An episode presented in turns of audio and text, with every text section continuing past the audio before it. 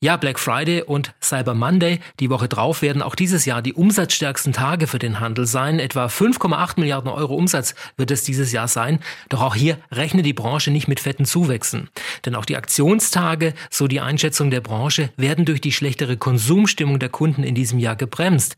Dazu kommt mit Blick auf das Weihnachtsgeschäft, dass die Verbraucher die Aktionstage gezielt für den Einkauf von größeren und teureren Sachen nutzen, um von den Black Friday Rabatten zu profitieren.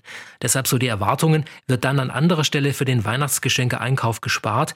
Immerhin werden nach einer aktuellen Umfrage ein Drittel der Verbraucher in diesem Jahr weniger für Geschenke ausgeben als letztes Jahr.